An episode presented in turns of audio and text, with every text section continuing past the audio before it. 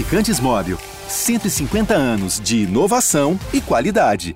Olá, sejam muito bem-vindos ao episódio 228 do podcast Posse de Bola. Edição, gra gra edição gravada na segunda-feira, dia 16 de maio. Eu sou Eduardo Tironi, já estou conectado com os meus amigos Arnaldo Ribeiro, Juca Kifuri e Mauro César Pereira. Em um jogo com polêmica, para dizer o mínimo, de arbitragem, o São Paulo venceu o Cuiabá por 2 a 1 no Morumbi de virada e assumiu a terceira posição do brasileiro. E logo colado no São Paulo, com o mesmo número de pontos, está o Botafogo, com os mesmos 11 pontos. O time, vitaminado pela SAF, venceu o Fortaleza do Voivoda, lanterna do campeonato. E o Textor chorou no final, falando que nada é igual às torcidas brasileiras. O cara está empolgadíssimo. Portanto, as polêmicas do jogo do São Paulo, a ótima fase do Botafogo e o Lanterna Fortaleza serão os temas do nosso primeiro bloco. E se a estrela do Botafogo brilha e é o time de melhor do Rio no Campeonato Brasileiro, o Flamengo mergulha na crise. O empate contra o Ceará jogou mais pressão ainda sobre o Paulo Souza. O time é apenas o primeiro fora da zona do rebaixamento e está vendo seus rivais ricaços reagindo. O Palmeiras venceu o Bragantino, o Galo passou pelo, Atlético Goianiense. E esses serão os temas do nosso segundo bloco. E no terceiro bloco vamos falar do líder Corinthians, que conseguiu um ótimo empate, contra o Inter no Beira Rio, mas tem um jogo complicado nessa terça-feira contra o Boca na, na Argentina pela Libertadores. Porém, o que mais se fala é da acusação de racismo que teve no jogo. Vamos falar sobre tudo isso. Como o clube. E a gente quer saber como é que o clube tem tratado essas outras questões sociais, vamos dizer assim, o Corinthians. E tem mais líder indo bem. Na Série B, o Cruzeiro toma conta do campeonato até agora e o Vasco chegou ao G4 com a vitória sobre o Bahia. Nós já temos aqui uma enquete no ar, uma enquete que eu diria polêmica, mas hum. é a seguinte: qual o fato da rodada do brasileiro? Foi acusação de racismo no jogo do Corinthians? Foi o choro do Textor no Botafogo? Ou foi a arbitragem de São Paulo e Cuiabá? Vocês já podem aí dar os seus votos e vamos tocar o barco aqui. Façam o programa, façam o programa com a gente. Bom dia, boa tarde, boa noite a todos. Juca, se não fosse o árbitro no Morumbi, o Botafogo seria o terceiro colocado, é isso? E o Textor chorou de emoção com a torcida, o que nos dá uma seguinte medida, né, Juca? Se o futebol brasileiro fosse minimamente organizado, com esse, com esse clima, com, com esse ambiente que a gente tem, o que não seria, né? Muito bem, bom dia, boa tarde, boa noite. Gostei do Faça o Programa com a gente, âncora. Muito bonito. Gostou? Ah, é. E já Aí que sim. o âncora, já que o âncora está pedindo para você fazer o programa com a gente, minha cara amiga, meu caro amigo, não deixe de dar likes para o âncora, tá certo? Que o âncora merece. E assim você minimiza os gastos do âncora com a terapia. Você faz com que o âncora se sinta querido, não se sinta rejeitado. Isso é muito importante. Juca, vamos fazer, vamos fazer aquela, aquela, é, é, aquele chamado meio Isso. sacana, do tipo mais, assim. Mais se, você, se não tiver mais like do que, do que voto, significa que a arbitragem de São Paulo Cuiabá foi correta. Correta, correta, tá certo? Veja, o, o, a arbitragem brasileira nos coloca diante de contradições. É tudo que o, o Arnaldo quer. Por quê? Porque a gente fica falando com toda razão que o VAR não pode ser intervencionista, que o VAR tem que aparecer o mínimo possível, só naqueles lances realmente em que fica evidente o erro da arbitragem. Bem, ficou evidente o erro da arbitragem no jogo São Paulo-Cuiabá ao marcar aquele pênalti? No meu julgamento, sim, porque não houve nada. Mas, na interpretação do árbitro, que estava próximo ao lance, houve. Portanto, o VAR que se cale, como se calou. E aí perpetra uma injustiça contra o Cuiabá. Uma injustiça do ponto de vista da arbitragem. Tecnicamente, não, porque o São Paulo jogou para ganhar o jogo do Cuiabá. Embora tenha perdido muitos gols e tudo, evidentemente, o São Paulo jogou para ganhar, mas acabou ganhando fruto de um pênalti inexistente. E o VAR calou-se. É a tal história. Como resolver isso? Ué, vocês não querem que o VAR não seja intervencionista? Não foi. Ficou por conta da arbitragem. Então, foi o assoprador de apito que errou, e errou gravemente e prejudicou, como só ia acontecer, o clube menor na casa do clube gigante. São Paulo 2 a 1, repito, do ponto de vista técnico, com inteira justiça. Já Mr. John Textor, eu não quero, em hipótese alguma, eh, desconfiar que ele tenha feito demagogia, que aquele choro dele, provocado pela excelente repórter Gabriel Moreira, tenha, tenha sido craque, cracaça, tenha sido, tenha sido demagogia, tenha sido demagógico. Ele estava realmente eufórico. Foi lá comemorar com a torcida, pegou a bandeira. Foi linda aquela cena, ver a torcida do Botafogo né, eh, naquele entusiasmo. Foi tudo muito legal. Agora, obviamente, ele cometeu um exagero, né, porque talvez ele tenha razão na comparação com o amor do torcedor brasileiro com a maioria dos times da Premier League. Certamente, o Liverpool não está dentro deste, deste hall. Né? Dizer que, a torcida, que alguma torcida é mais apaixonada do que a torcida do Liverpool, pelo Liverpool, até onde me é dado conhecer e me foi dado ver, eh, eh, eu não concordo. A torcida do Liverpool é um fenômeno como demonstração de paixão, no mínimo igual às demonstrações de paixão que a gente vê o torcedor brasileiro dar. E fico me perguntando o que o John Textor diria se ele tivesse comprado um clube na Argentina, por exemplo. Né? É, como seria a, a relação dele é, com esse clube. Mas, de todo jeito, o que eu acho que é, é admirável aí, digno de nota, é ver esse ressurgimento do Botafogo. É, eu vou, eu que sou a favor da SAF, nunca disfarcei isso, e, e, e, e, não se trata aqui de fazer apologia do capitalismo, mas apenas de reconhecer que dentro do sistema capitalista, mil vezes você ter um empresário competente na gestão de um clube do que ver os cartolas brasileiros, né, que agem como se fossem donos do clube, deixam os clubes em situações pré-falimentares ou falimentares, como nós vemos, e não resolvem nada, eu prefiro ter um John Texton. E que isto perdure. Vou repetir: a SAF não é panaceia de coisa alguma. A SAF, para dar certa, tem que estar na mão de gente certa. Ao que tudo indica, o John Textor é a pessoa certa para tirar o Botafogo da situação em que está. E torço muito para que isso aconteça. E foi muito bonito ver o que aconteceu ontem. Foi um. Talvez. Eu tenho dúvida.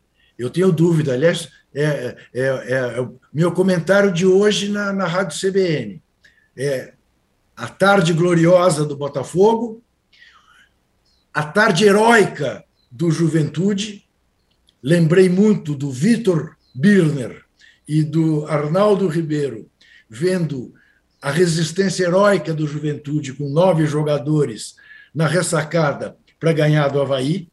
Foi realmente um jogo de futebol raiz e o fato lamentável acontecido em Porto Alegre no jogo do Corinthians, do Rafael com o Edenilson. Mas isso nós vamos comentar no segundo bloco. No terceiro bloco. É... No terceiro bloco. Ah, você deve estar é, deixando por fim. Exatamente. Esse é, esse é, o tru, é aquele truque de edição. Ah, entendeu? dê likes, dê likes para o âncora. É, se vocês não tiver, se a gente não tiver mais like do que votos na enquete, está comprovado que a arbitragem no, no Morumbi foi absolutamente ilícita. Portanto, vocês que coloquem o dedo aí no, no positivinho, se vocês acham que a arbitragem foi danosa ao Cuiabá. Arnaldo, quero que você fale da arbitragem você acha que foi ruim, mas também não foi horrível? Quer dizer, foi horrível, mas foi horrível para os dois lados. E quero que você fale também é, se teve o São Paulo teve outros méritos para conseguir a virada. Bom, a arbitragem, eu acho que ela, ela é mais fácil de entender a partir da escala. Escala parece ser uma coisa simples, né? Você joga lá uns nomes e beleza. Eu que já participei de muita escala na minha vida, sei que escala é a coisa mais importante das mais importantes, é estratégica. E ao escalar um novato, o senhor Alexandre Tavares de Jesus, do Rio de Janeiro, para um jogo isolado da Série A, às 16 horas, com transmissão da TV aberta, é, eu achei a escala, desde o início, é, inadequada, né? Porque era um árbitro com pouca, com, com pouca experiência nesse tipo de jogo, com muita visibilidade o jogo. Então, já a partir daí, para mim, a escala da turma do CNM foi errada. E é curioso, para quem só assistiu os melhores momentos e, o, e os comentários da Central do Apito e a repercussão da, nas redes sociais, talvez não tenha é, percebido que até o lance do pênalti, a arbitragem era estava enlouquecendo o time da casa. Por é, permitir o antijogo do Cuiabá o tempo todo, por não dar acréscimo, por não sei o que lá e não sei o que lá. E aí o lance do pênalti, para mim, talvez eu esteja na posição mais confortável. Porque para mim, é, é, eu falo com VAR ou sem VAR, pênalti para mim é penalidade máxima, não é penalidade mínima. Para mim, para ser pênalti, agora sim, eu sou assim com qualquer marcação de pênalti. Qualquer uma, em qualquer circunstância.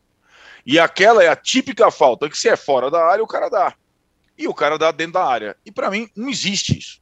Não existe essa situação. Porque você define jogos. É a penalidade máxima. Embora aqui, em alguns outros lugares, e muita gente, muitos companheiros acham que qualquer falta é a mesma falta. Não é. Não é. Você tem que entender que aquilo para você interferir daquela forma de fato foi uma coisa determinante. Aquilo é faltinha brasileira, não é penalidade máxima. E também nunca daria aquele tipo de pênalti. Agora, não achei aquele eu não achei arbitrar aquele escândalo completo tal. Inclusive o lance da expulsão, em que o árbitro, fraco, dá escanteio, de fato, o Arboleda quase quebra a perna, porque o jogador, Jonas Cafu, chega atrasado em cima na canela, aquele lance crasso, aí com intervenção do VAR.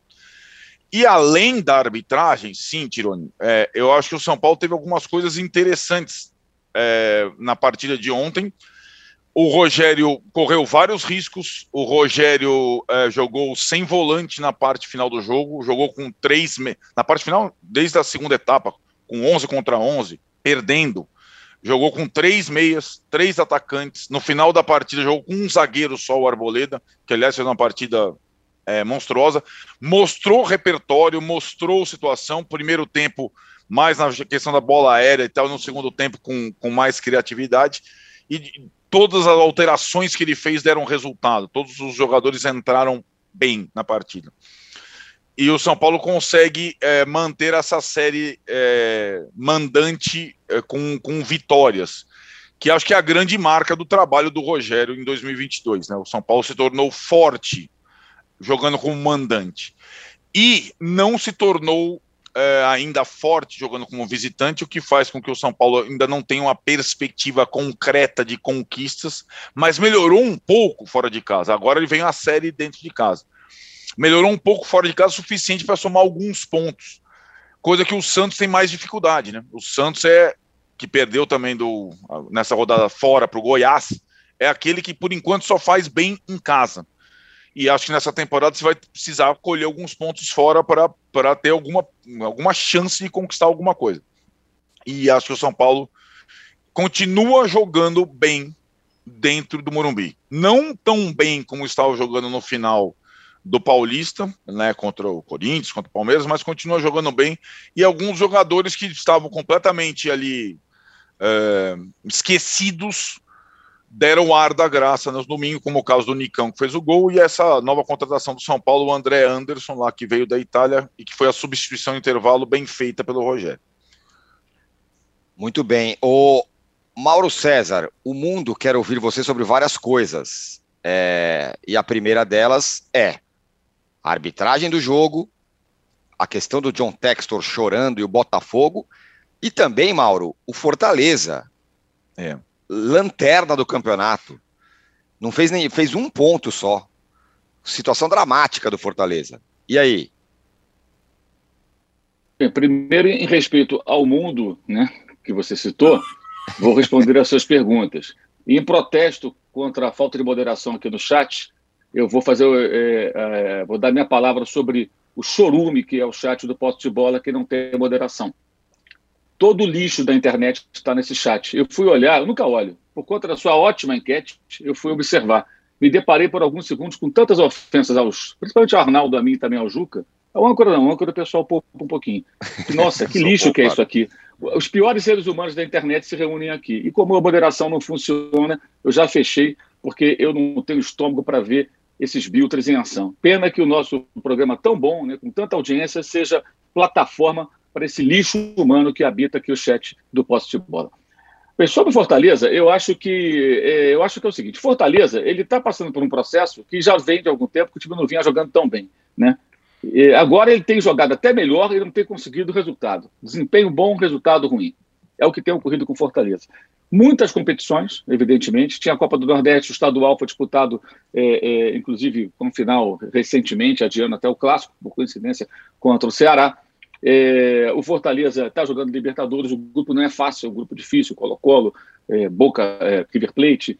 Então, viagens mais longas ainda, viagem para o Chile, viagem para a Argentina, tudo isso está no, no, roteiro do Fortaleza nessa temporada. Um time que, a gente lembrar, uma coisa é você viajar de São Paulo para esses lugares, para esses países, a outra é você partir de Fortaleza para chegar nesse destino. É muito mais complicado. Então, Fortaleza está, acho que, diante de um desafio maior ainda nessa temporada, e isso é muito complicado.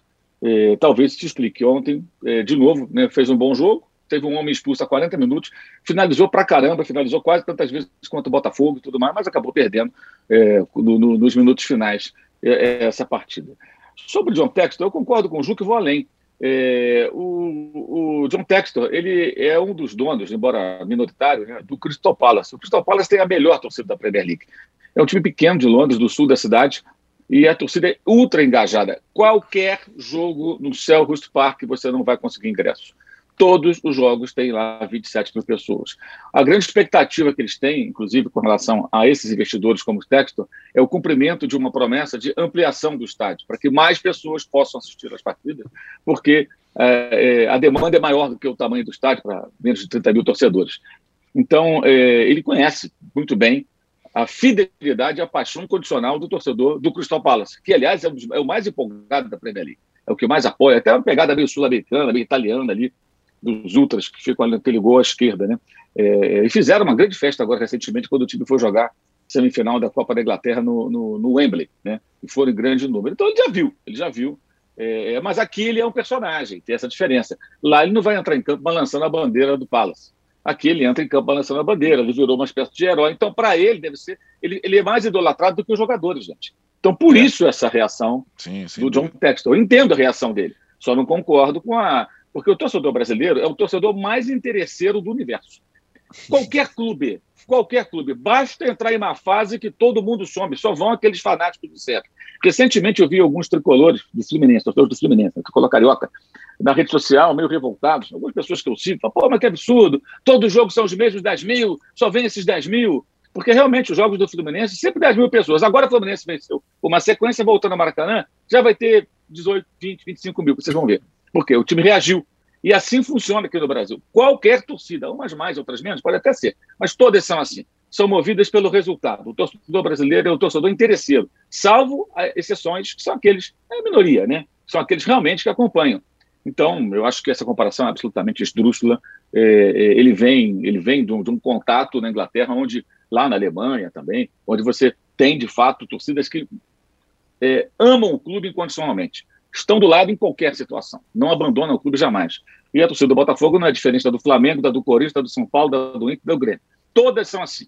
Todas. Agora o Botafogo está vencendo, o estádio vai encher. Se amanhã entrar numa crise técnica, mesmo com o investidor time começar a perder, vai cair a, a média de público e ele vai perceber isso, porque é assim que funciona é, aqui no Brasil. Essa é a, é a rotina. Agora, sobre o, o, pênalti também, eu queria dizer o seguinte: eu acho que o VAR não deve é, é, participar excessivamente do jogo, mas quando acontece um erro crasso, ele tem que entrar em ação. Ontem foi, né?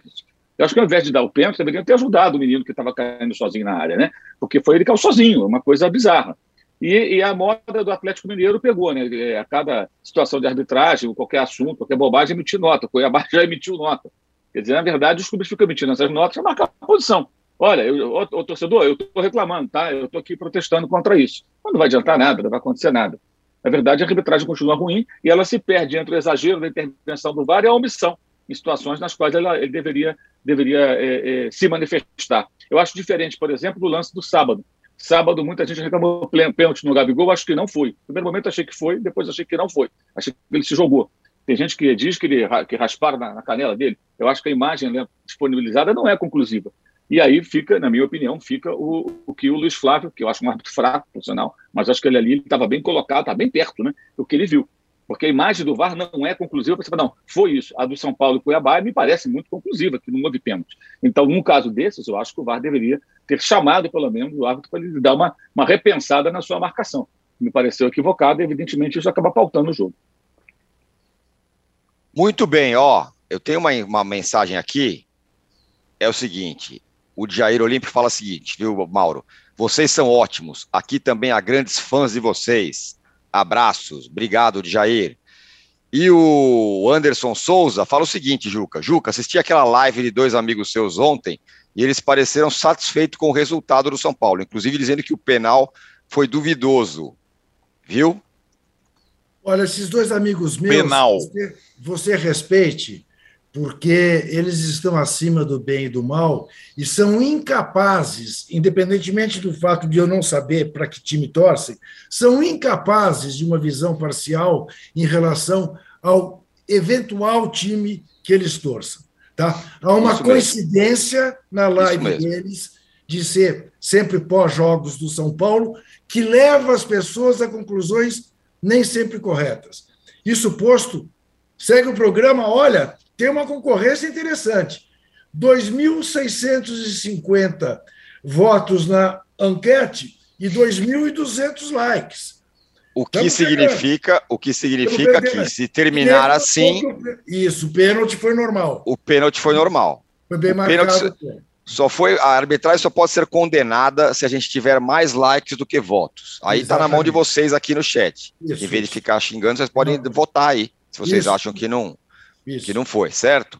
isso. E aqui o, o professor votar. Tales, Votar, votar não, não. dá likes. Dá, Dá likes, likes, isso mesmo. Likes, ó, likes, likes. likes. A, a- a regra é a seguinte: se a arbitragem de São Paulo Cuiabá foi horrorosa, ruim, danosa ao Cuiabá, temos que ter mais likes do que enquete. Se você acha Exatamente. que não, que foi tudo certo, vocês podem votar mais na enquete. É isso. É isso, é isso.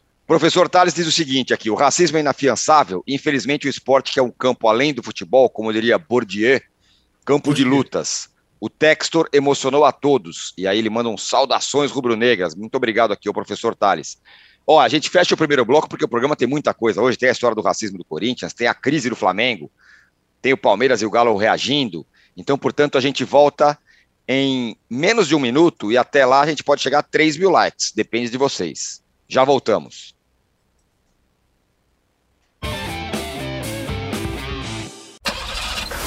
Há mais de 150 anos, os lubrificantes Móbil acompanham a evolução dos motores, trazendo tecnologia e inovação para veículos de todo o mundo. Uma tradição que se renova a cada dia, garantindo a liderança no desenvolvimento de produtos de alta performance. Conheça a tecnologia móvel para o seu motor durar mais. Se tem movimento, tem móvel.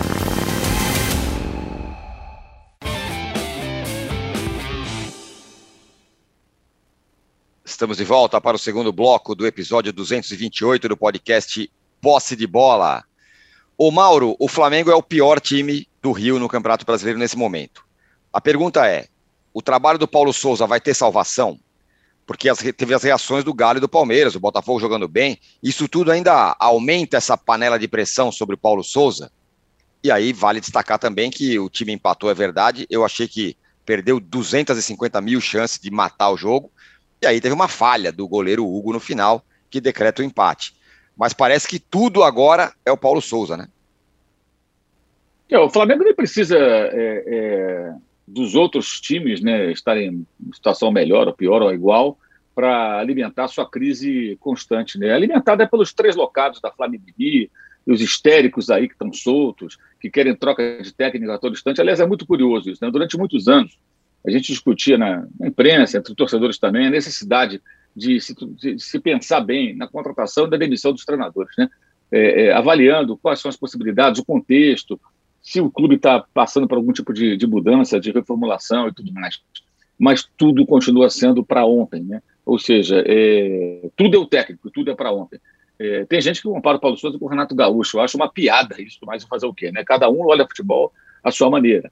É, eu sempre repito, esse técnico foi contratado para fazer uma reformulação, um técnico que foi contratado para tirar o jogador da zona de conforto, mudar o modelo de jogo e tudo mais.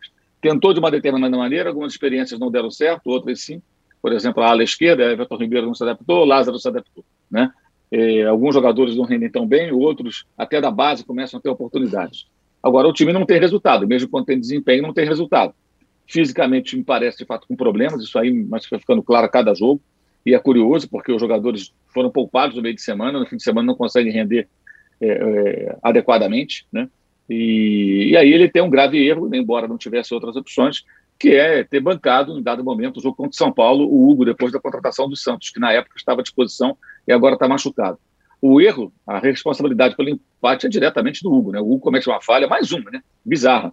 Mas o Paulo Souza, ele vira sócio do Hugo no erro, porque contra o São Paulo lá atrás, ele bancou o Hugo e deixou claro naquele jogo e no jogo seguinte que no Campeonato Brasileiro o titular seria o Hugo, mesmo com a contratação do Santos, que foi um goleiro que ele aprovou. Ou seja, ele, ele passa a ser é, é corresponsável na visão dos torcedores. E aí eu acho que não está errado, porque mesmo que o Santos estivesse em condição, provavelmente quem jogaria lá em, em, Fortaleza seria o Hugo. E o Hugo não tem condições de jogar no Flamengo como titular hoje. Não tem, menor condição. As falhas são várias. Contra o Botafogo falhou, contra o Fluminense no Carioca, contra o Atlético falhou na, na Supercopa, falhou agora novamente. Acho que falhou dos dois gols. O primeiro gol do Ceará, ele vai se enfiando dentro da pequena área, ao invés de sair para fechar o ângulo antes do arremate do, do Mendonça. Ele vai entrando na pequena área. Ele parecia até o Orejuela, naquele jogo de 2017, Fla-Flu, que o Fluminense estava sem goleiro, aí o Orejuela ficou no gol, e o Rodinei faz um gol, que ele, o Orejuela vai correndo para dentro do gol. O Rodinei com a bola, ele correndo para dentro do gol. Virou até meme isso, a imagem é muito engraçada, porque o rapaz não era goleiro. Então ele estava improvisado no gol. O Hugo parecia que não era goleiro, tem horas que ele parece um cara improvisado no gol. O gol que ele tomou é um absurdo para o cara da altura dele. E aí o Paulo Souza vira corresponsável. Procura encrenca onde não tem. Agora, é, reduzir ao, ao, Paulo Souza todo o problema, eu acho um pouco demais. Pela ineficiência dos jogadores, pelos problemas que o Flamengo enfrenta, é, pela existência de um adversário e pela arrogância da Flamengo que não aceita nada, gente, que não seja o Flamengo vencendo por 3, 4 a 0 todo e qualquer adversário. Os caras acham que aquele patamar, o outro patamar de 2019, ele vai se manter eternamente. Não, para você conseguir algo parecido com aquilo, é preciso retomar o trabalho. Isso passa por processos, isso costuma levar tempo. Como aconteceu em 19, não é toda hora que acontece. Havia um cenário diferente do futebol brasileiro. Eu acho que hoje temos até alguns técnicos novos aqui que são diferentes daqueles da época. Né, que foram batidos pelo Jorge Jesus. O Jorge Jesus era uma surpresa que não seria hoje se voltasse, porque já se conhece os seus métodos de trabalho, os, os técnicos adversários já saberão mais ou menos o que ele pensa, o que ele vai fazer, seria mais desafiador. Mas as pessoas não pensam nisso, elas acham que só trocando de técnico tudo se resolve. E aí começam a, a surgir nomes especulados, porque até o momento a informação que eu tenho é de que a diretoria está bancando o técnico, né, tá, não está em contato com o treinador, e vai tentar, nesses cinco jogos no Rio, uma reação. O Flamengo joga cinco partidas no Rio de Janeiro. Primeiro com o, a Católica, amanhã, depois sábado contra o Goiás, aí é o brasileiro, amanhã é Libertadores. Na terça que vem, o Esporte Cristal, também no Maracanã, jogo de volta, né? Já jogou no Peru. Depois o Fluminense como mandante, mas é o jogo no Rio Maracanã, ou seja, não viaja. E na sequência, Fortaleza pelo brasileiro. Quer dizer, tem, como tem o Fluminense no meio de dois jogos eh, do brasileiro, então é em casa, fora, mas é no Rio e em casa de novo, que é o revezamento normal. E esses dois últimos jogos da Libertadores serão em casa, porque o Flamengo já fez os três jogos como visitante. Então vai ter cinco jogos em casa. Não vai ter viagem, vai ter uma condição melhor aí de recuperação, vai ter condições aí de jogar. Acho que com o apoio da torcida, que acho que quem vai ao Maracanã apoia o time, né? não vai só para vaiar técnico, embora alguns caras comprem ingresso só para vaiar o técnico, fazer a sua terapia ali no estádio, que também é um direito que o cara tem, quer ficar vaiando o técnico, pode ficar. É, mas acho que esses vão ser os jogos decisivos para uma mudança ou não. Mas tem que haver colaboração dos jogadores também. Né? Os jogadores precisam também acertar o pé, não dá para ter tanta falha individual, as falhas são muitas. E eu acho que é tudo muito cedo. Em 2020, nessa altura do campeonato, o Flamengo tinha oito pontos. Estava perto do rebaixamento, agora tem seis. O Vasco estava em terceiro, chegou a flertar com a liderança. Lembra? Ramonismo. E a gente falava, gente, são seis rodadas, calma. Resultado: Flamengo campeão, Vasco rebaixado. Muita coisa acontece, mas as pessoas não Moro. aprendem. Elas continuam, assim, olhando até a sexta rodada, como se fosse. Não estou dizendo que o Flamengo vai ser campeão, não, tá? Mas vai ser rebaixado. Gente, sexta rodada, você está dizendo que o Flamengo vai ser rebaixado. Eu acho que o Fortaleza não vai ser rebaixado. Ô, Mauro. Apesar de toda a campanha ruim no começo do certame. Mauro, o Diego Alves, o Diego Alves, porque o Santos está machucado. E o Diego Alves? Ah, o Diego Alves é, é, é, é um mistério, né? Porque ele sente dores. Ele sente dores. Quando o Santos se machucou, ele começou a sentir dores. É uma coincidência, uma curiosidade, um negócio que acontece, né? Eu torço muito pela recuperação dele. Aliás, o Diego Alves é o pior negócio que essa gestão poderia fazer para renovar o contrato. O Diego Ribas, bem ou mal, está sempre disponível. Joga, se recuperou em 19, tem uma fratura no tornozelo, é um cara que está sempre disponível. Ele vai lá e joga. Se joga bem joga mal, é outra história. Mas ele está lá. Né? O Felipe Luiz tem tido problemas de lesão e tal, você percebe que ele já aparece, está no mau caso da carreira, mas quando está em forma, ele consegue ser um jogador útil, então vai ser um jogador útil em algumas partidas. O Diego Alves, ano passado, no brasileiro, das 38 rodadas, Diego Alves jogou 26 jogos. Então ele ficou fora de 12. Ele era o titular absoluto. 12 jogos. É muita coisa. É muita coisa. Fora do Rio, foram só 10 jogos. Então ele ficou fora de praticamente metade das viagens do Flamengo para jogar fora do Rio de Janeiro. No Rio jogou 16. Então já não é de hoje que esse rapaz ele tem uma baixa, é, é, uma frequência baixa para um goleiro titular, que ele era absoluto, dono da posição, e renovaram o contrato dele. É a pior relação custo-benefício. E é até difícil o Flamengo repassá-lo para um outro clube num cenário que ele está machucado de novo. Não estava jogando, estava machucado. Então você não pode contar com o Diego Alves, esquece. É o Hugo, o Matheus da base ou o Santos. É com esses caras que o Flamengo vai ter que se virar no gol. E aí entra um erro grave da diretoria. E as pessoas às vezes não entendem por que, que o Diogo Alves, o Diogo Alves não estava jogando. Além de jogar nada quando entrou do Campeonato Carioca, falhando clamorosamente, nunca está disponível. Como é que o Flamengo pode contar com um goleiro que está sempre machucado? Vive machucado. Ano passado, vivia machucado. Vira e mexe, machucado. Agora, de novo, está machucado. Então, o Flamengo tem um jogo de Libertadores, um goleiro sob pressão, que é o Hugo, contundido, é, o titular, que seria nessa competição o Santos, né? Já expliquei a situação, que discordo veementemente do Paulo Souza por fazer aquele tal revezamento, só quando você tem dois goleiros de nível muito próximo. Assim, eu tenho um goleiro muito bom e eu tenho um reserva pô, que está muito perto dele, ou é igual, tão bom quanto. Então eu vou botar um nas Copas, isso acontece na Europa. Agora, quando você tem um goleiro muito melhor que o outro, não tem sentido. O Hugo não tem condição de revezar com ninguém no Flamengo. Nem com o Diego Alves machucado, ele teria condições de revezar essa altura do campeonato pelos erros que ele vinha cometendo. Mas o Diego é um, é um mistério. É realmente um mistério. Está machucadinho de novo, não está jogando, e o Flamengo não pode contar com ele. O xará dele, bem ou mal, repito, pelo menos é um cara que está disponível para o técnico escalar quando for preciso. Ok. Olha, Juca, no meio disso tudo, é, tem a pressão também, além do Paulo Souza, em cima da diretoria do Flamengo dessa vez. Com Marcos Braz, com Landim. O Landim, então. até, o, o, Conselho Deliberativo até soltou uma nota lá repudiando as ofensas, os xingamentos ao Landim e tal, né? Pois é, né, âncora, veja, é curioso, né, porque em 2019 a gente dizia com todas as letras que o Flamengo só poderia perder para ele mesmo, que o Flamengo só poderia perder para sua direção, para sua política interna. E porque a gente não sentia segurança, a gente tinha clareza que o Jorge Jesus não tinha sido fruto de um estudo. O Jorge Jesus pô, traz o português, já que o Abel não está dando certo. E o Jorge Jesus deu certo maravilhosamente. Né? O que fez com que, imediatamente, eh, todos achassem que tinha sido uma jogada de gênio. Não, foi uma jogada de sorte, que não se manteve. E essa direção do Flamengo, a exemplo de, da esmagadora maioria da cartolagem nacional, está revelando ser incapaz de lidar com momentos de maior tensão. E toda a confusão que esse Landim fez né, entre a vida particular dele, a vida política dele, a ida para Petrobras, a volta da Petrobras, tudo isso, em meio às críticas ao treinador, tudo isso revela que a cartolagem rubro-negra é igual a qualquer outra cartolagem que assola os clubes brasileiros. É um bando de bananas. É, pois é. O, o, o Arnaldo, no meio também disso tudo, Paulo Souza, não sei o quê, aí tem o Palmeiras e tem o Galo reagindo. Outro dia eu fiz uma pergunta: quem é que está jogando bem no brasileiro? Porque eu acho ninguém. que não tem ninguém jogando bem. E muita gente falava: não, o Palmeiras está jogando bem, o Palmeiras está jogando bem. Fato é que o Palmeiras ganhou outra, vai reagindo, e o Galo ganhou também. O que deixa esse caldo em cima do Flamengo um pouco mais mais quente. É, são, são situações, tal, talvez fora as financeiras, situações bem distintas, né?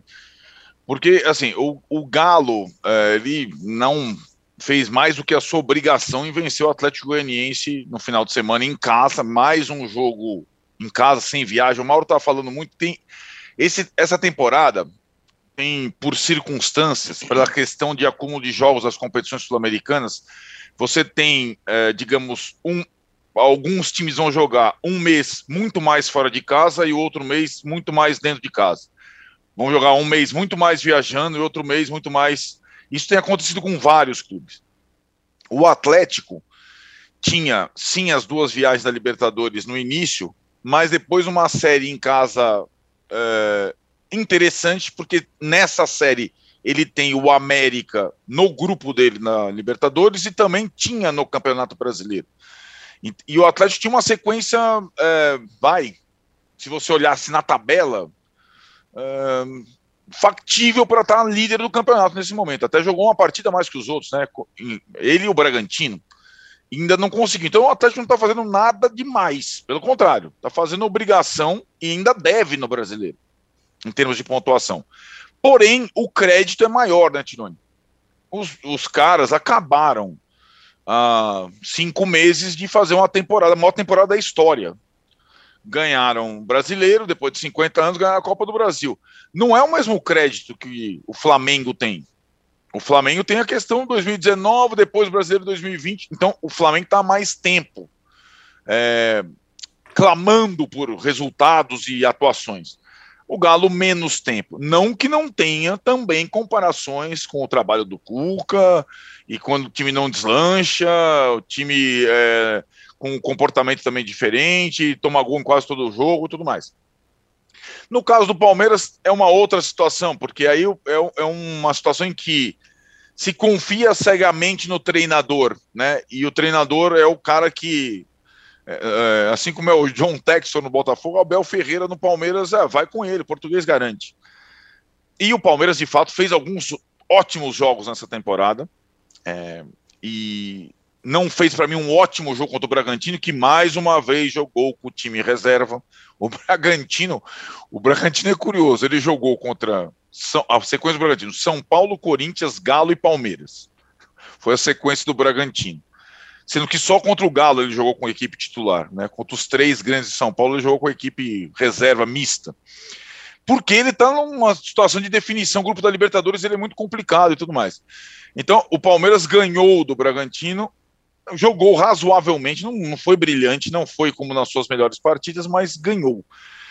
E o Palmeiras, é, a minha questão com o Palmeiras, ela é menos imediata, acho até que é o time que vai, tem jogado um pouco melhor. Você vive fazendo essa pergunta, Tironi, se algum time brasileiro está jogando de fato bem, eu acho que não vai ter é, uma resposta positiva nessa temporada pelo acúmulo de partidas. Ninguém vai jogar um mês bem, esquece. Um ou outro jogo. O Juca falou a semana passada, eu concordo com ele, talvez nas grandes partidas, um envolvimento, uma mobilização maior, os confrontos diretos. É muito. Não, não tem, tem revezamento, tem lesão, tem um monte de coisa.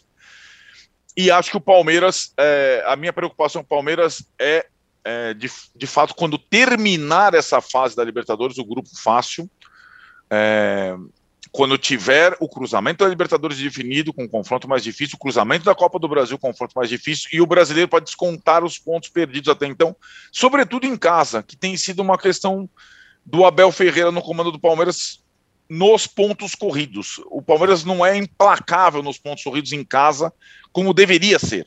E é curioso que isso aconteça. E, e acho que alguns jogadores do Palmeiras, fundamentais, já jogaram muitas partidas nesse ano. E acho que eles não são de ferro, eles são resistentes. E, e aí, né, para comparação com o Flamengo nesse aspecto, eu também acho perigoso. Agora, de fato, como o Mauro citou, com menos viagem, com menos desgaste, você tem condição de, de administrar um pouco melhor. Mas pela pressão, pelas contusões em série do Flamengo, pelas situações todas é, de necessidade de resultado, Arrascaeta, Gabigol, Everton Ribeiro e Bruno Henrique, sobretudo os três primeiros, jogaram muitas partidas já. em, em 2022, assim como Rafael Veiga, Dudu, é, Rony, etc e tal. Esses caras já jogaram seguidamente muitas vezes por necessidade. No caso do Flamengo, que tem um elenco maior, por muitas lesões do, entre os reservas, no caso do Palmeiras, por ter um elenco enxuto, não tem opções do mesmo nível no time titular. Então, assim, é uma temporada que é muito difícil você é, apontar favoritos, mesmo em relação a esses três, né? E, e, acho que é por isso que a gente tem hoje a, a, liderança momentânea do Corinthians e outras situações. Vai ser uma temporada muito mais imprevisível do que a, a passada, por exemplo.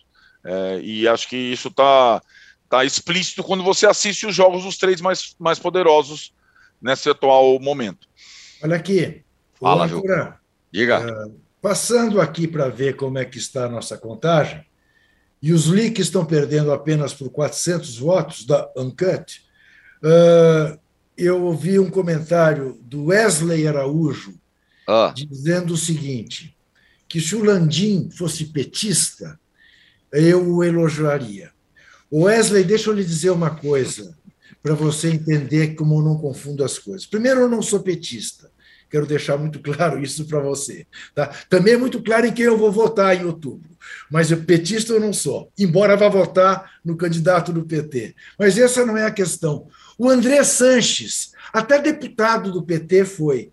E há poucos cartolas que eu critico tanto, em todos os sentidos, inclusive nos morais, quanto ele, que é do PT. Tá, Wesley? Então, não faça você, não meça os outros pelo seu metro. Muito obrigado. Muito, muito bem. Aqui, ó, a imprensa está louca para a volta do JJ. JJ se tornou um mau profissional. Esqueceram o que ele fez com o próprio Flamengo? Ninguém olha o Corinthians, diz aqui o Rafael Mafra. E a Carolina Santos fala: cartolagem é igual amadorismo profissional. E o, o Felipe Deistel pergunta: Juca, quanto está o preço da picanha? Não faço ideia, porque não frequento mais esse tipo de alimentação. não está dando, tá né? Tudo muito caro. Está é. tá tudo muito caro. Ó, muito a, caro. Gente, a gente vai fechar esse bloco porque tem muita coisa para falar de Corinthians e racismo, da liderança, do Cruzeiro, do Vasco. Mas o fato é que a, os sábios que estão aqui nesse chat e nessa na, na enquete e, na, e nos likes estão dando razão a quem acha que o jogo foi absolutamente justo ontem são Paulo e Cuiabá. Isso porque as enquetes estão com 4.100 votos e os likes 3.800. Ou seja, como eu falei, né, se a arbitragem foi danosa, temos que ter mais likes do que votos na enquete. Por enquanto, está tudo certo. O árbitro foi muito bem ontem na partida entre São Paulo e Goiás. Depende de vocês mudar esse, esse cenário. É, São Paulo e Cuiabá. Depende de vocês mudar esse cenário. Mais likes do que votos na enquete significa que a arbitragem foi desastrosa. Ou não, se vocês acharem que não. É, a gente volta já já para falar do Corinthians líder, mas com essa acusação de racismo, para falar do Cruzeiro líder da Série B, do Vasco. Já voltamos. Eu e meu querido amigo Juca Kifuri vamos estar mais uma vez juntos em Nova Empreitada. Todas as terças-feiras, às três horas da tarde, José Trajano e eu estaremos aqui para discutir os fatos da semana. Já estivemos juntos no Cartão Verde, lá na Cultura, lá atrás, no Linha de Passe, também há algum tempo atrás, mas agora vamos estar no Cartão Vermelho e aqui no UOL. E com uma novidade, não vamos falar só de esporte temos liberdade completa para falar de música, de literatura, de política, do dia a dia, dos acontecimentos. E para darmos cartão vermelho, direto, sem amarelo, para todos os deslizes. Para quem sair fora da linha, segundo o nosso ponto de vista. Toda terça-feira, 3 horas da tarde, no canal UOL e nas principais plataformas de podcast.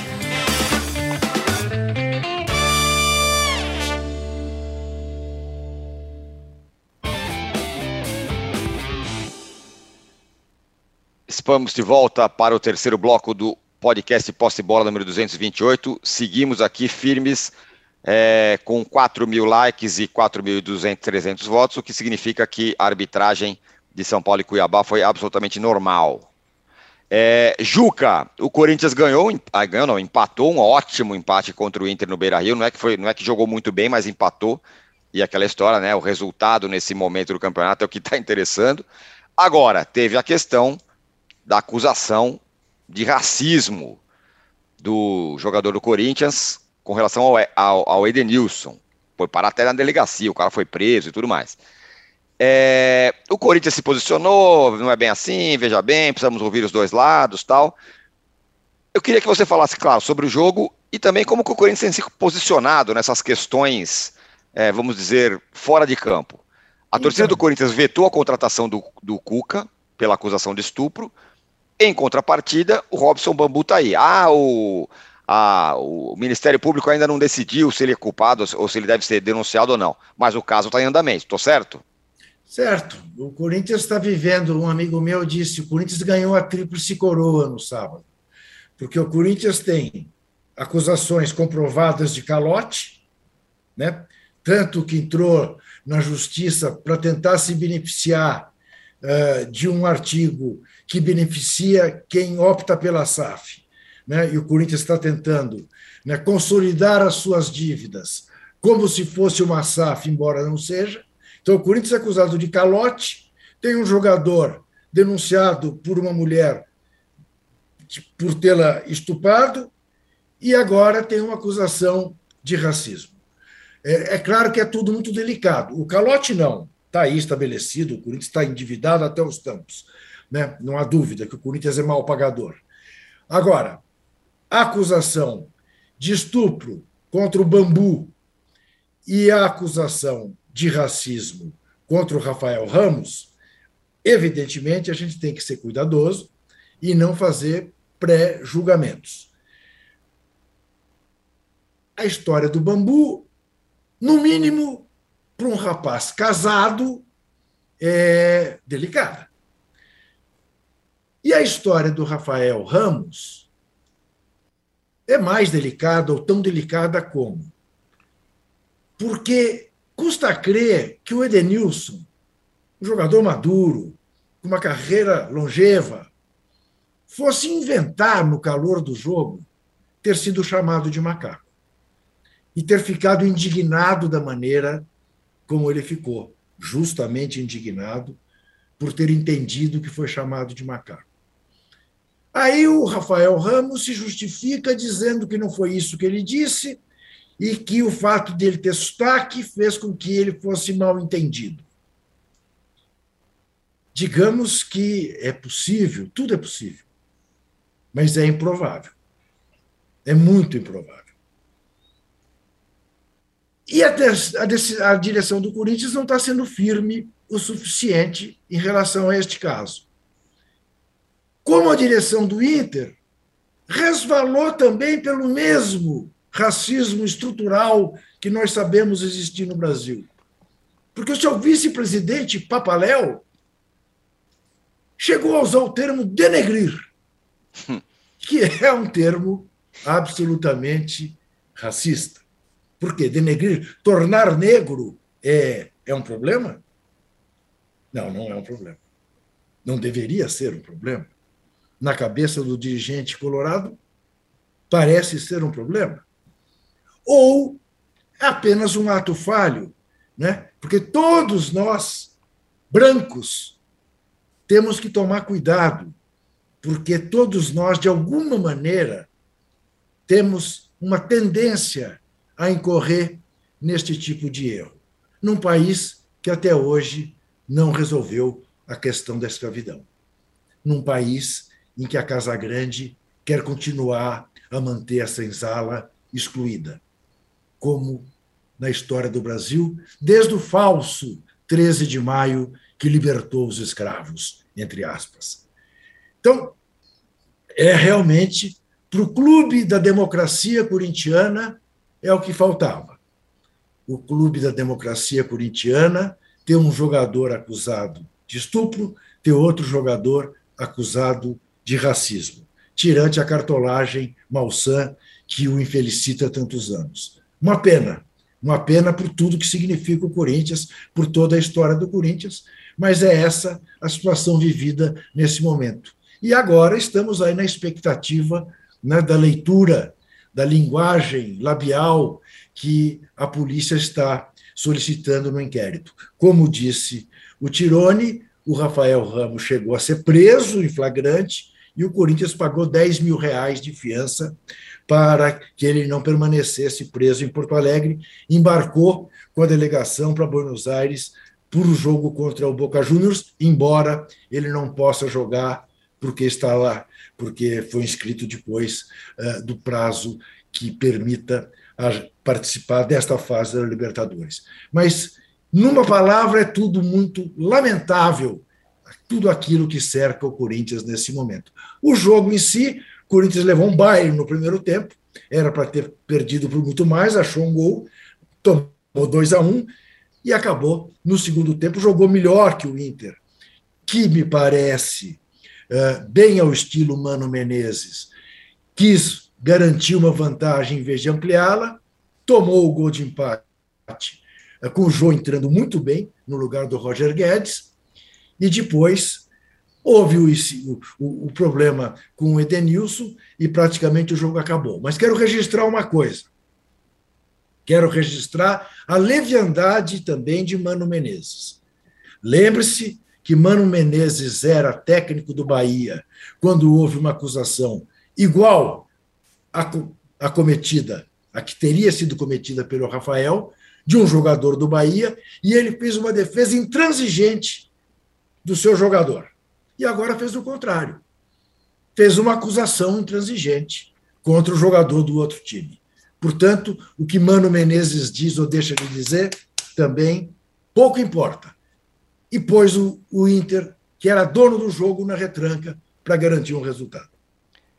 É, é isso que eu queria passar para o Mauro, porque nessa questão do racismo aí, do, do, da acusação de racismo do Corinthians, tem isso também, né? Até uma, uma acusação de um crime tão abjeto e hediondo como esse, o clubismo aparece, né? Uhum. E aí está muito bem exemplificado com essa história do Mano Menezes. E é o que o Felipe dos Santos pede aqui. Fala, âncora, se possível, eu gostaria de ouvir o Mauro César sobre Mano Menezes e sua postura diante do caso de racismo com o Edenilson, lembrando o caso Gerson. É, é o clubismo aparecendo até numa acusação de racismo, né, Mauro? Ah, mas não há limite, né, para isso, né? E, e, assim, o interessante nisso que o Juca lembrou é que as pessoas perdem até a noção da. Elas esquecem até as suas próprias atitudes, né? Pô, não vou falar isso aqui porque de repente né, vai pegar mal porque eu falei antes tal coisa, então vai parecer contraditório. Mas não existe esse tipo de preocupação, na verdade, a ideia é sempre defender o próprio lado. Isso é, até em assuntos gravíssimos e seríssimos como esse, né? É, que de fato, é, é, eu concordo com o Juca, é difícil você afirmar é, é, alguma coisa se você ter ouvido ali do lado, tem a questão da leitura labial, que dá realmente a entender, mas é, o Denilson é um cara experiente, foi uma situação ali de jogo ali que ele teve a reação imediata, né? Com é, história no muito... Corinthians, né? Com história no Corinthians. Exato, tipo, ainda é... tem isso. Conhecendo vários isso. jogadores do Corinthians, é. tipo... Foi um, negócio, foi um negócio muito grave ali, muito, muito sério, isso tem que ser tratado de uma forma é, muito cuidadosa, é, mas, de fato, eu, eu, não espero muita coisa do Mano Menezes, eu acho o Mano Menezes um personagem, assim, muito contraditório, né? Vai, várias situações. Né? Está tendo mais uma oportunidade num time grande, é, mas eu mando sempre, não vai mudar essa altura da, da, da, vida, né? É o jeito dele. O Arnaldo, o Vibe Sem Destino fala o seguinte: temos que aguardar as investigações, não temos evidências claras da injúria. Quem desconhece a história do Corinthians, tenham calma. No time do povo, a torcida não atura racistas nem fascistas. Bom, é, mas é o que o Juca falou, acho que o Juca foi cirúrgico. Eu, o que eu, eu entendo é que é, essas causas que, por exemplo, elas, elas apareceram, as nobres causas, ainda bem, num momento em que o Corinthians escolhia o seu novo treinador e pareciam bandeiras, é, assim, né, que, que a, limitariam ou tirariam da, da lista é, treinadores com alguma questão, com acusações que feriam a história do Corinthians. Você citou o Cuca, também o Renato, a questão política, o Jorge Jesus, pela questão de, de uma suposta manifestação racista lá atrás e tudo mais. Na prática, quando aconteceram esses casos, é por isso que o Juca fala, é, a diretoria do Corinthians não foi. É, não, ninguém está pedindo para pegar o atleta e jogar o atleta acusado numa fogueira. numa prisão perpétua, numa pena de morte. Porém, essas bandeiras ficam. Porque vocês, acho que vocês citaram, é, é, as, o clubismo é maior do que as causas. Essa, essa é a grande conclusão que a gente chega, né? E, e acho que elas. elas e, e a manifestação do, dos torcedores mostra um pouco isso, né? E, e, é lamentável. De fato, eu acho que isso é, é lamentável e a gente esperaria. É, é aconteceu alguma situa acontecer algumas situações nessa temporada e acho complexas de clubes desistirem de contratações de, de, jogadores que já estavam já apalavrados por acusações extra-campo e processos que estavam em, em andamento. É, e acho que o clube tem que pensar assim nisso tudo, porque na verdade o clube de futebol e o atleta, o treinador, eles representam milhões, né? Então são, são valores fundamentais que precisam ser defendidos a ferro e fogo. Mas na verdade, cara, a história de cada clube ela é, ela é os, os diretores e da vez, poucas vezes elas, eles conseguem representar a história de cada clube. E acho que faltou ao Corinthians, nas duas situações, uma, uma postura mais é, clara, é uma postura mais é, é, definida é, e menos é, e menos assim, sei lá, discreta do que vem, vem, vem sendo. Mas eu também não espero grande coisa dessa, da, da, cartolagem do Corinthians, assim como não espero das outras. Não, não, vejo, já vi tantos exemplos semelhantes. É que o Corinthians, e acho que tem os seus motivos, muitas vezes coloca como um clube é, em que as causas sociais estão acima das causas esportivas e futebolísticas. E, na verdade, isso é uma grande balela. Na prática, é, é uma grande balela. Inclusive, inclusive, lembrando o seguinte, né, Arnaldo? É que é evidente ficou muito marcado o período da democracia corintiana, é. com aquela simpatia de Dr. Sócrates, Casagrande, Vladimir, né? três figuras adoráveis, sem dúvida nenhuma. Mas o Corinthians foi presidido por o senhor Vadia Lu, que é. foi das maiores bestas feras da ditadura. Então. É, fez, fez um discurso pedindo intervenção na TV Cultura, emprestava o sítio dele para torturas. Simplesmente isso. Né? Quer dizer, então, menos. É, é isso. Aqui o, o Guilherme Ferraz fala: cuidado com o lava-jatismo. Acusado não significa culpado. Nos dois casos, há investigação. Qual Isso. atitude que o clube deveria tomar nos dois casos? Pergunta aqui o Guilherme Ferraz. Repudiar com veemência qualquer atitude que seja de violência contra a mulher ou de racismo, independentemente de acusar ou não os seus atletas mas ser muito firme em relação a isso. E não foi. E a Carolina Santos falou: uma coisa é preconceito, outras são vieses inconscientes, como usar gírias do tipo nego fez isso ou aquilo. Além de racismo, que é pobre, há infelizmente uma cultura que precisa ser combatida, diz a Carolina Santos. Você tem toda a razão, Carolina. É. Uhum. É... Agora, por falar em racismo, e vamos lembrar do Vasco, o primeiro clube que admitiu negros no seu, no seu, uhum. lá no século passado, retrasado. É, Mauro, será que essa subida do Vasco é consistente? Ah, o Vasco tem que agradecer o seu principal jogador, que é a torcida, né? A torcida do Vasco está dando mais uma demonstração. Se o João Textor fosse, então, São Januário, ontem ele ia ficar aos prantos durante uma semana. Porque eu não estou falando é de um time que tem investidor botando grana, ainda não tem, né? E, e montando um time melhor, jogando Série A, não. O time é a Série B, com quatro rebaixamentos é a quinta vez que o Vasco joga a Série B de 2009 para cá, gente. É sacanagem. É, não, é pouca, não, é muita, não é pouca coisa, não. Coloque-se no lugar do torcedor do Vasco. É muita pancada que o torcedor do Vasco está sofrendo já há muito tempo. Né? Muita pancada. E o cara está lá. Grande é festa é em São Januário e o Vasco vence na marra ali com o torcedor do lado, o São Januário, São Januário lotado, que eu acho uma das coisas mais legais do futebol carioca é o estádio do Vasco lotado, que é um estádio-estádio, não é arena, não é aquela coisa asséptica, aquele Manel Nil, Nil Maracanã lá, aquela, aquele estádio ucraniano. É, é, muito legal ver o estádio do Vasco lotado e a torcida do Vasco empurrando o time de novo. Isso é fidelidade, isso é paixão, isso é amor, isso é bacana demais. Porque o time está numa situação muito difícil, cara. Né? Poucas, eu falei que as torcidas são todas iguais e são, no geral. Mas algumas, em alguns momentos, conseguem ser diferentes, conseguem mostrar algo mais. Isso é histórico. Acho que todos os grandes clubes já passaram por momentos assim. Eu acho que nessa era de tanta dificuldade, a torcida do Vasco tem sido. Ah, alguém vai dizer, ah, mas aquele jogo tal não foi ninguém. Sim, acontece, é o que eu acabei de falar.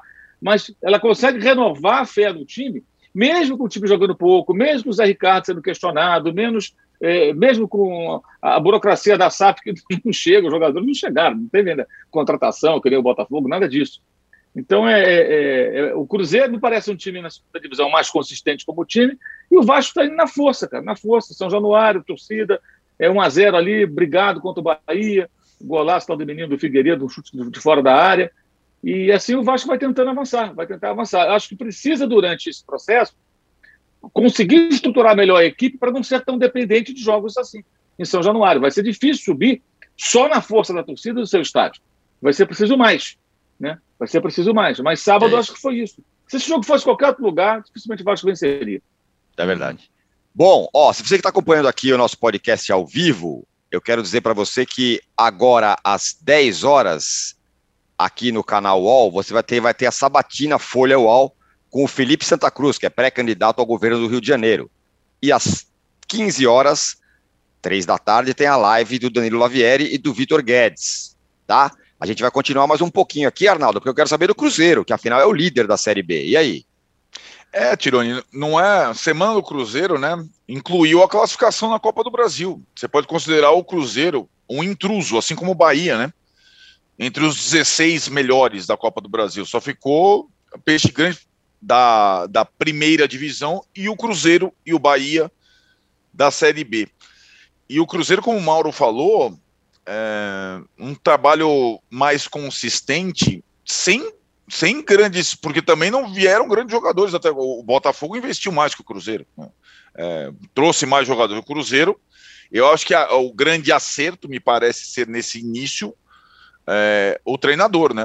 O Pesolato tem, fez um time consistente, sem grandes reforços passou a utilizar três zagueiros também, né, Tino? E aí você sabe como é que a coisa começa a melhorar. É vida, e né? E aí não, não toma gol. E aí começa a tomar pouco gol. E aí, e aí e time que toma pouco gol em campeonato de pontos corridos, ele, ele costuma brigar na parte de cima.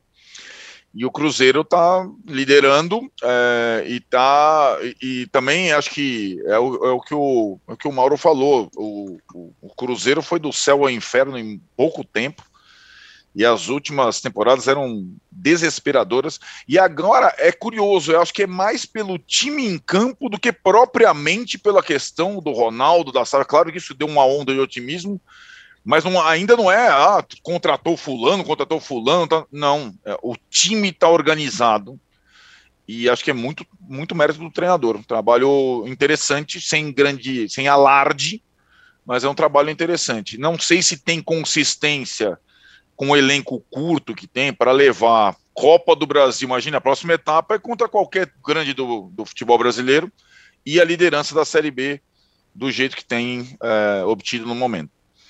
Muito bem. Fechamos o episódio 228 do podcast Posse de Bola, recheado hoje. É, como vocês sabem, eu no começo falei assim: se tiver mais like do que, do que votos na enquete, significa que a arbitragem foi desastrosa em São Paulo e Cuiabá. Se tiver mais votos do que likes, significa que a arbitragem foi ok. Então vocês decidiram que a arbitragem de São Paulo e Cuiabá foi perfeita. O árbitro não errou em nada, acertou em todas as marcações, porque tivemos 5.200 votos e 4.900 likes. Então tá aí. Muito obrigado, Mauro. Ah, deixa eu dar a sua parcial final, a parcial não, o resultado final da nossa enquete. Qual foi o fato da rodada do brasileiro? Acusação de racismo do Corinthians, 56%. O choro do Textor, 23%. E a arbitragem de São Paulo e Cuiabá, 21%. Como vocês mesmos disseram e comprovaram, a arbitragem foi ok, porque tivemos mais votos na enquete do que likes. Obrigado, Mauro, Ju, Carnaldo. Paulo, Fernando, Rubens, aqui nos bastidores, e todos vocês que estiveram aqui com a gente no chat, debatendo o bom debate. A gente volta na sexta-feira. Tchau. Você pode ouvir este e outros programas do UOL em uol.com.br podcasts. Posse de bola tem pauta e edição de Arnaldo Ribeiro e Eduardo Tironi. Produção de Rubens Lisboa. Operação de ao vivo de Fernando Moretti e Paulo Camilo Coordenação de Fabrício Venâncio e Juliana Carpanês. Os gerentes de conteúdo são Antônio Morei e Vinícius Mesquita. E o diretor de conteúdo é Murilo Garavello. Qual?